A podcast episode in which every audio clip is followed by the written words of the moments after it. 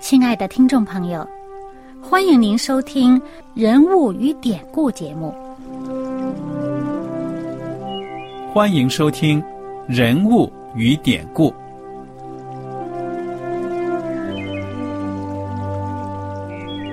听众朋友们，当你读圣经的时候，不知道有没有过这样的想法？生活在几千年前的圣经人物，与我们这生活在二十一世纪的人有什么相关吗？那些古时候缔造了历史的伟人们，只是些令我们感叹而望尘莫及的对象吗？那些败坏了品德的小人和有负圣托的失败者，难道只是为了让我们嗤之以鼻吗？在这个人物与典故的节目里，我和小燕将与大家一起，通过圣经中的人物和他们的事迹，看看我们能从他们的故事中得到哪些启发，以便用正确的态度来对待我们每天所面对的生活和挑战，共同奔走天国的旅程。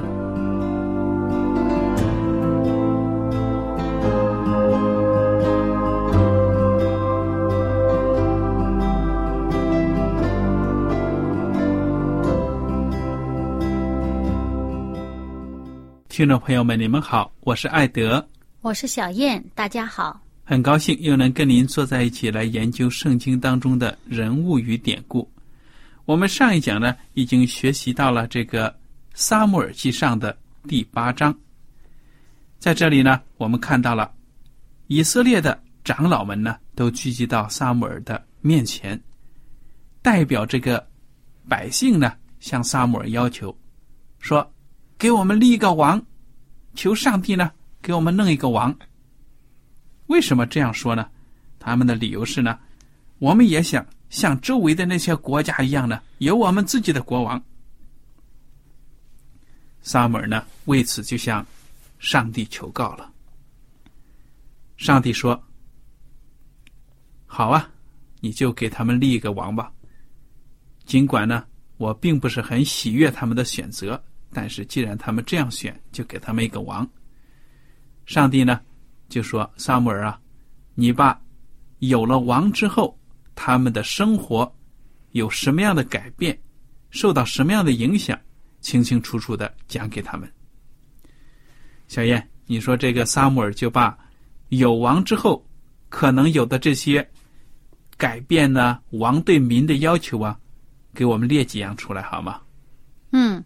就是嗯，你家里好的东西，哎，这王啊可能都会拿走。嗯，比方说你的儿子们会被他去征调当兵啊，那你的儿女，哎，这个女孩子们呢去做奴婢呀，你家里的好东西呀，他会拿去啊，你的土地呀，他会呃给他这个赐给他的臣仆啊。呃，你的这个地里的出产呢，他要征税啊，征回来的去养他的宫廷里面的这些人呐。对呀，你说这皇室成员一代一代的吃什么喝什么，就是从老百姓身上来的嘛。所以中国话说“鱼肉百姓”，当权的呢，这样子搜搜刮这个民脂民膏啊，就是这样子。所以萨姆尔呢，就把。上帝告诫以色列人的话呢，讲了出来了。嗯，因为本来上帝啊是自己亲自做以色列人的王的。嗯哼。那现在老百姓说我要立一个这人做王，就是他们直接的就说不要上帝做他们的王。嗯嗯。那么，听了萨姆尔讲的这番话之后，以色列民有没有改变主意啊？没有啊。对了，他们坚持。要一个王，好吧，萨姆尔就对以色列人说了：“你们各归各城去吧。”上帝呢，也要通过萨姆尔，按照这个民意呢，要捡一个王出来了。嗯，捡到这个人是谁呀？这个是便雅敏支派的，叫做扫罗。嗯，那么在撒母耳记上的第九章。一开始呢，就讲到这个扫罗他的父亲呢，叫做基士啊，是一个大能的勇士。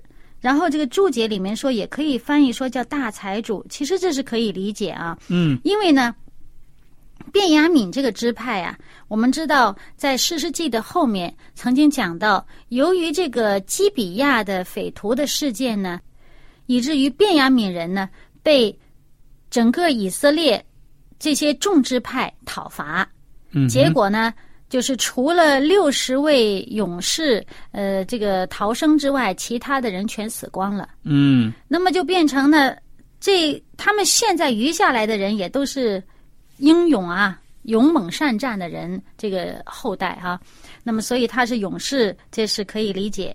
你说他大财主啊，我想也可以想象的出来，因为他便雅敏族占那个地方，嗯，也不算太小，那人都没了，那剩下的人还不是挺有钱的？嗯，这不过这是自己瞎猜。对啊，我是想啊，在世师记那个可以说是随心所欲、无法无天的时代啊，你有这个能力，可能就能独当一面的，对不对呀、所以可能家里面有势力。那么这个人呢，有个孩子就叫扫罗。嗯。圣经描写扫罗呢，健壮俊美，而且呢，身体比众民高过一头。嗯。哇，那站在人群当中是鹤立鸡群呐、马上就突出了，对不对呀、嗯，对，那么中间呢，这个圣经还讲了一些事情，就讲到这个扫罗怎么通过为他父亲找丢失的驴，就遇到了撒母耳的事情，对不对呀、嗯嗯嗯。那么主要是呃，他这父亲呢丢了几头驴，就叫他这个儿子扫罗带这个仆人呢就去找驴。那么他们去找了一些地方，甚至呢找到这个其他支派的地方也没找着。那么就开始想着了，这个扫罗想着那该回家了吧，不然他父亲呢不为驴担心，但为我们担心了。可是这仆人呢就说：“哎，在这个城里边有这个有一位神人是大家都尊重的啊。”那么凡是他所说的，全都应验。哎，不如咱们去他那儿听听他怎么指教我们哈。那么这时候呢，这个扫罗就答应了，就跟这个仆人一起就去到城里面呢，就去找这个先见。那个圣经上告诉我们，在第九节告诉我们说，从前以色列中若有人去问上帝，就说我们问先见去。嗯，这先见呢，就是先知。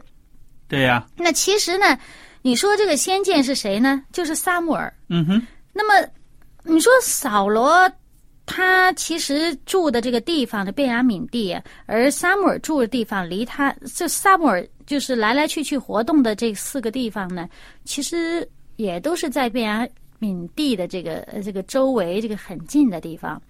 那你说他好像对这个仙剑不大知道啊，也是看到他好像对这属灵的事情也不是很那个，不是很热衷的。那么好了，那这时候呢，他就到城里面呢，就去问。那到这个城的时候呢，见到刚好有这个女孩子们出来打水，就问了。那么这女孩子就告诉他呀，说这个仙剑呢，正好就在城里边，而且呢，这一天百姓呢要在秋坛上献祭。那么，嗯，由于这仙剑还没有上去吃这个祭物的话呢，百姓不能吃，所以呢，在这仙剑去吃祭物之前，你去见他呢，一定能见着的。这时候，这个呃扫罗呢就往城里去，那么撒母耳呢正好要出城，他们就迎面就碰上了。嗯，其实呢，在扫罗去呃找撒母耳之前，头一天，耶和华上帝就已经指示撒母耳，他说明天这个时候呢，我必使一个人从便雅悯地到你这里来。啊！你要高他做我民以色列的君，他必救我民脱离非利士人的手，因我民的哀声上达于我，我就眷顾他们。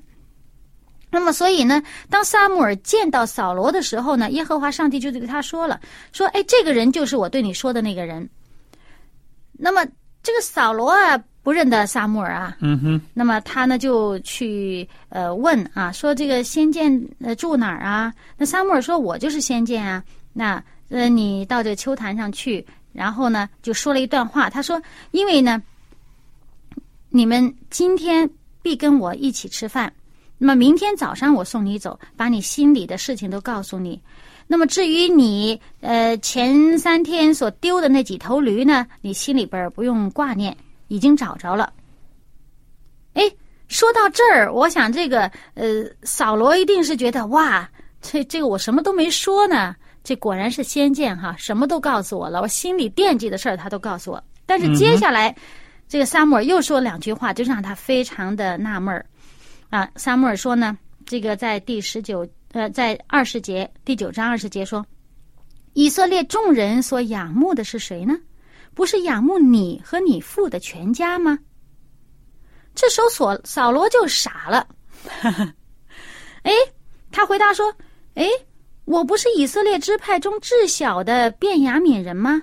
我家不是便雅悯支派中至小的家吗？你为何对我说这样的话呢？嗯哼，哎，所以我们这样看，这个选王的事儿，他还未必知道哈。也好像以色列人想选王啊，或者什么什么的。呃，而且呢，他在这里面，我们也看到他这个话里面呢，好像的确是呃，看出他并没有什么骄傲的心，他也是蛮这个呃。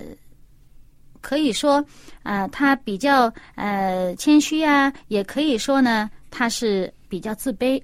嗯啊，因为的确，卞雅敏是最小的，那个人数来说，还有这在十二个支派里面排这个位置，也是老雅各最小的一个儿子，的确是最小的。他又说他们家是最小的。好，其实我们在这里面看到，其实上帝呢也是乐意。呃，乐意提拔这些自卑的人，啊，愿意把这个卑贱的人呢提拔上来。只要我们呢依靠上帝的话呢，那上帝会把我们所没有的能力加给我们，去完成上帝托付我们的工作。所以在这里呢，显然这个萨姆呃，这个萨摩尔也看到扫罗呢，他还是可以啊。好了，那萨姆尔就领扫罗去啊，到这个吃饭。就是到这个呃秋坛这个地方，那么在众宾客当中呢，就是请扫罗和他的仆人啊坐在这个首位上面。哇，你看这个扫罗吓一跳吧？嗯，这么多客人当中请他做首位，而且呢，萨穆尔还对他说呢，他把这个。呃，有一份特别的一份祭肉留出来啊，交给他。他说呢，他说这是所留下的，放在你面前吃吧。因我请百姓的时候呢，特意为你存留这肉到此时。嗯，这献祭的时候特别已经预先留了一部分啊，留下了这个腿给他。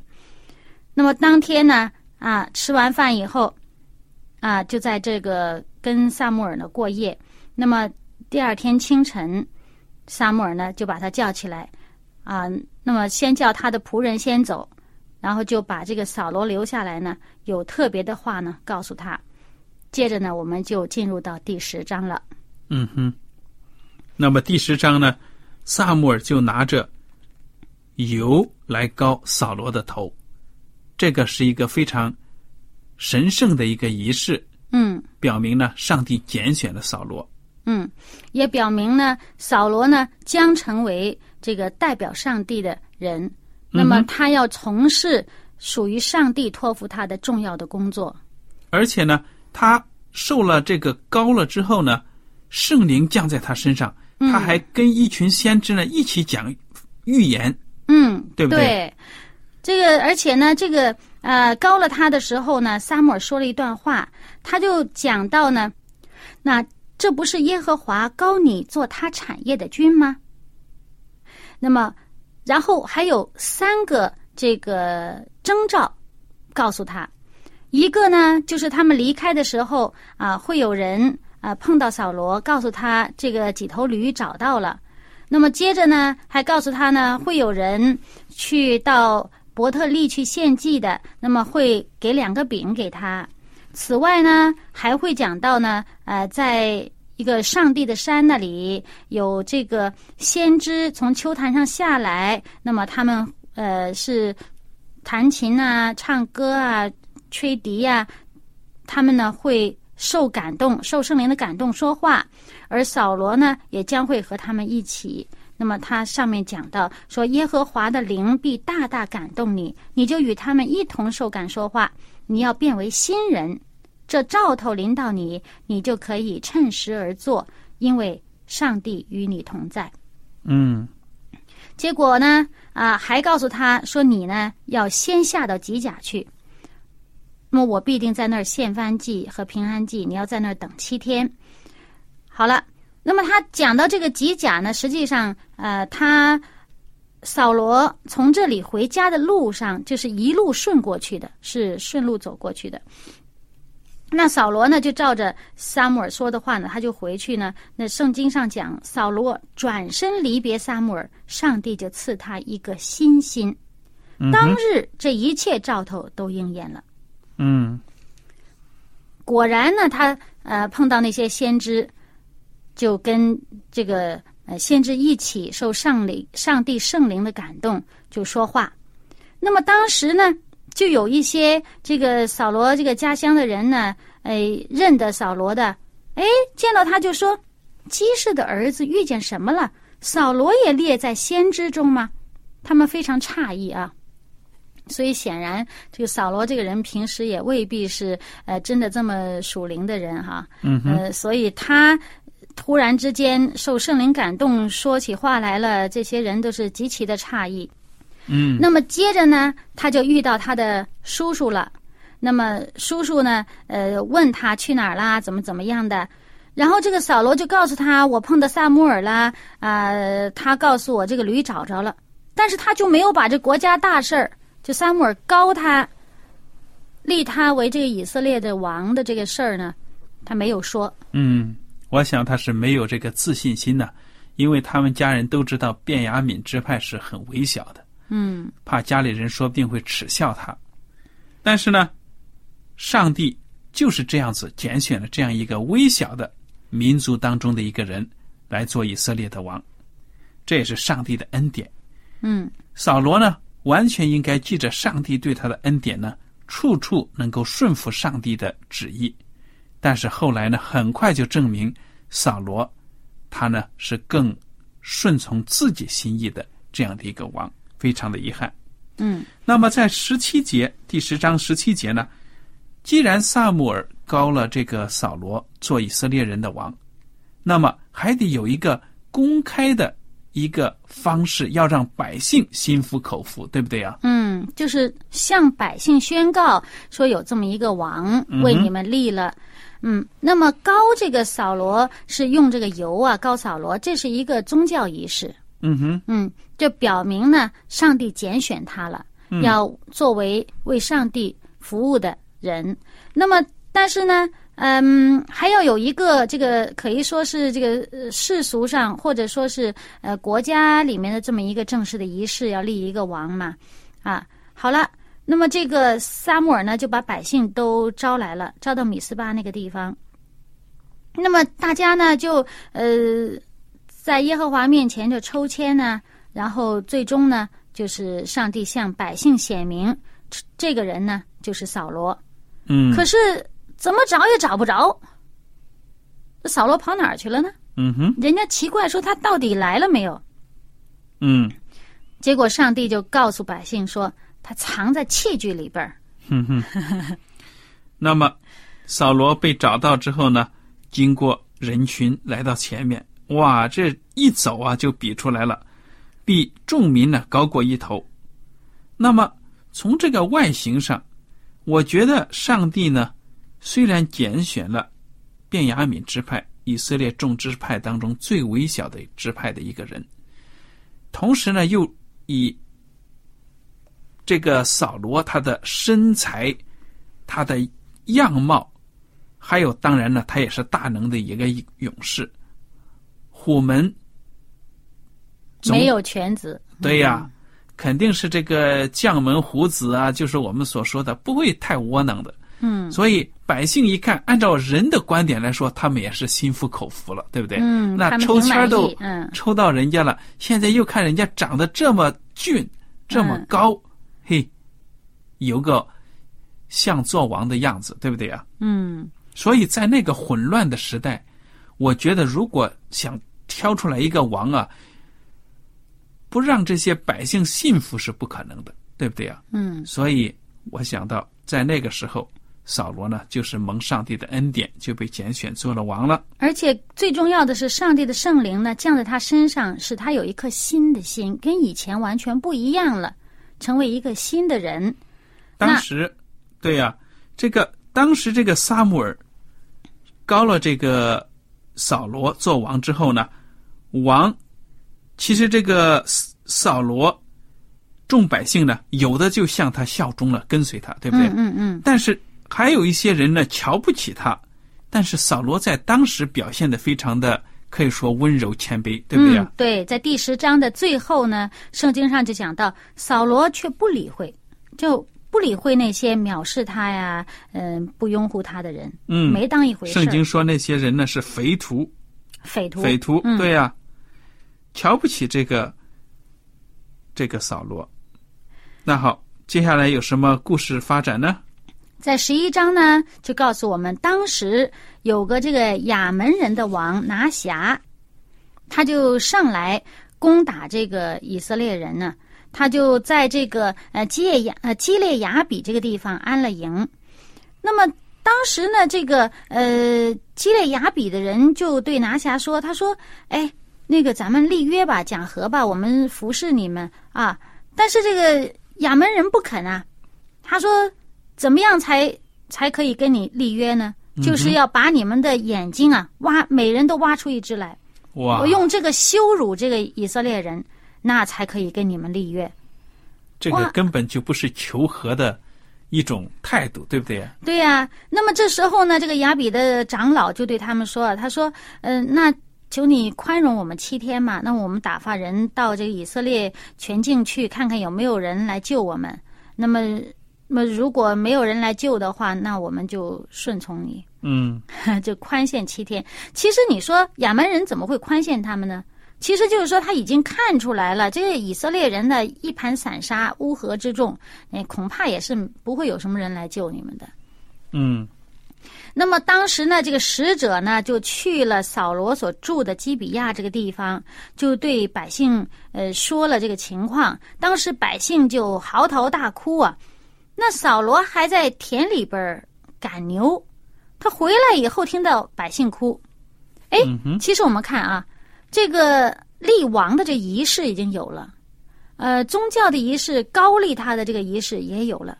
扫罗呢回去以后，并没有做王的姿态嗯，啊、还是很谦卑的，在自己去田里边干农活啊什么的，都亲力亲为，也没有什么好像前呼后拥的，有什么人跟随他啊。所以说明还没有树立起这个权威呢，对不对？呃，另外一方面也看到他自己本人呢，还没有开始这种呃，好像自以为是啊，这种很骄傲、很很那是因为还没得势呢，得势就变了。呃，有可能。好，那么这时候呢，他听到百姓哭啊，就问究竟是怎么回事儿。结果一听说是呃这个亚门人，就是以色列人东边的亚门人来这个欺辱这些欺辱以色列人的时候呢，扫罗他这个圣灵就大大的感动他，他就发怒啊。当时就把自己赶的这个牛一对牛就给切了，然后通告全以色列的全境，说这个号召他们来跟随呃这个扫罗和撒母耳。嗯哼，然后这时候呢，上帝的圣灵也也感动这些百姓呢，他们就都出来了，好像而且非常的齐心。圣经说他们出来如同一人。嗯当时一数啊，这个百姓有三十万，然后特别指到说是犹大人有三万。哎，我觉得也挺有意思的。圣经有时候特别要把犹大提出来啊。嗯哼，好了，那么结果呢，出来了以后呢，这个大因为当时这个北边以色列这个国家呢，北边是称为以色列的，犹大的部分地区，这属于地区的。嗯，这个犹大他也的确是一个最大的一个支派，人也多，他占的地盘也大。嗯，那么在这个时候呢，大家呢就通知基列雅比的使者说：“那么你回去告诉亚比人，明天呢你们必得拯救。”那回去以后，这个基列雅比人就非常高兴啊。那么第二天呢，果然扫罗所带领的以色列大军，就是突袭了亚门人，一早上嘛，对不对呀、嗯，而且呢，他们大大的获胜。当时这个老百姓就对撒母耳说：“那说扫罗岂能管理我们的是谁呢？可以将他交出来，我们好杀死他。”嗯，你看这些百姓呢，现在也是威风了，因为扫罗的名声大振呢，他们也要帮助扫罗呢除掉那些不服气的人。扫罗怎么说呢？嗯，你跟我们讲讲。第十三节，扫罗说：“今日耶和华在以色列中施行拯救，所以不可杀人。你看他没有报复哈，”嗯哼，所以在这个时候，我们看这扫罗一举一动还挺不错的，对不对啊？嗯，对，那么，我想这场战役呢，也是上帝可以说利用这个战役，帮助扫罗呢，在百姓当中树立起了一个一国之君的形象。嗯在最危难的时候呢，能够团结国家的力量，把这个敌人打败。那么，在这个时候，时机真的是成熟了。百姓呢，就在耶和华面前献上了平安祭，就正式的立扫罗为王了。嗯这个十一章最后一节后半句说：“扫罗和以色列众人大大欢喜，嗯皆大欢喜。嗯，对，这时候齐心了，”嗯，大家都认同他了。对呀、我想在那个时候啊，百姓可能觉得自己选对了。哎呀，你看看，啊，上帝还通过这个这个萨姆尔来吓唬我们，说王怎么怎么怎么怎么坏呀，奴役我们呢？什么？现在有个王就是好嘛。嗯我们现在这个王这么英俊高大威武，我们自己也自豪啊。嗯，而且他为人还挺不错的嘛，对呀、对不对？而且呢，带领我们打了这样的大胜仗，你看他们其实把这个功劳啊，显然很多呢都是归在这个人的身上。倘若他们能够时常把荣耀都归给上帝的话，包括扫罗在内，包括以色列百姓在内，他们真的会在上帝面前有大平安。嗯，嗯很可惜呢，扫罗他其实是一个很骄傲的人，很贪图享乐的人。这是后来，对了，后来可以说呢，登位登基两年之后就表现出来了。嗯，圣经讲的很清楚。那么之后，以色列的历史在列王的统治之下呢，可以说是好的君王寥寥无几，坏的君王呢却很多。真正的是应验了上帝对他们的预言。嗯所以我们也看到呢，在我们的世界上啊，我们也需要有敬畏上帝、能够爱惜百姓的这样的君王、政府，这样子呢，我们的生活才能够真正的国泰民安。愿上帝呢带领我们。好了，今天的时间呢到此就结束了。您如果有什么问题和想法，欢迎您写信来。艾迪和小燕呢，非常感谢您今天的收听。愿上帝赐福你们，我们下次节目再见。再见。喜欢今天的节目吗？